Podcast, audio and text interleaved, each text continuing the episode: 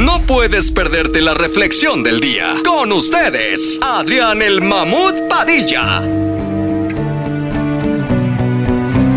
Hoy presentamos Justo antes de partir. Antes de morir a los 40 años de edad de cáncer de estómago, una diseñadora y autora de renombre mundial dijo lo siguiente. Yo tenía el coche más caro del mundo, pero ahora tengo que moverme en una silla de ruedas.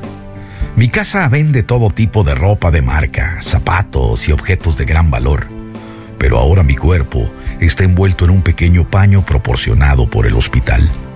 Tengo mucho, muchísimo dinero en el banco, pero ahora no me beneficio nada de esa cantidad. Mi casa era como un castillo, pero ahora estoy durmiendo en dos camas en un tétrico hospital.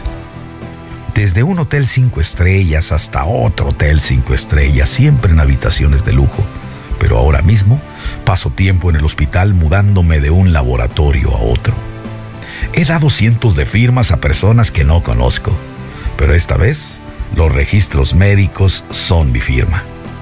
He tenido siete barberos para arreglarme el pelo como yo quería, pero ahora no tengo ni un pelo en mi cabeza. He viajado en un jet privado, puedo volar a cualquier parte del mundo, pero ahora necesito dos personas de asistencia para caminar hasta la puerta del baño. Aunque hay muchos alimentos, ahora mi dieta son dos tabletas al día y unas gotas de agua por la noche. Esta casa, este coche, este avión, todos los muebles, todo el dinero en el banco, la reputación y la fama, ninguna de ellas me sirve para nada ahora. No hay nada real para mí, excepto la muerte. Al final del día lo más importante es la salud. Por favor, sé feliz con lo poco o con lo mucho que tengas. Pero mientras tengas salud, un plato de comida, un lugar para dormir y una familia, lo tienes realmente todo. No eches en balde mis palabras. Lo más importante de la vida siempre será la salud.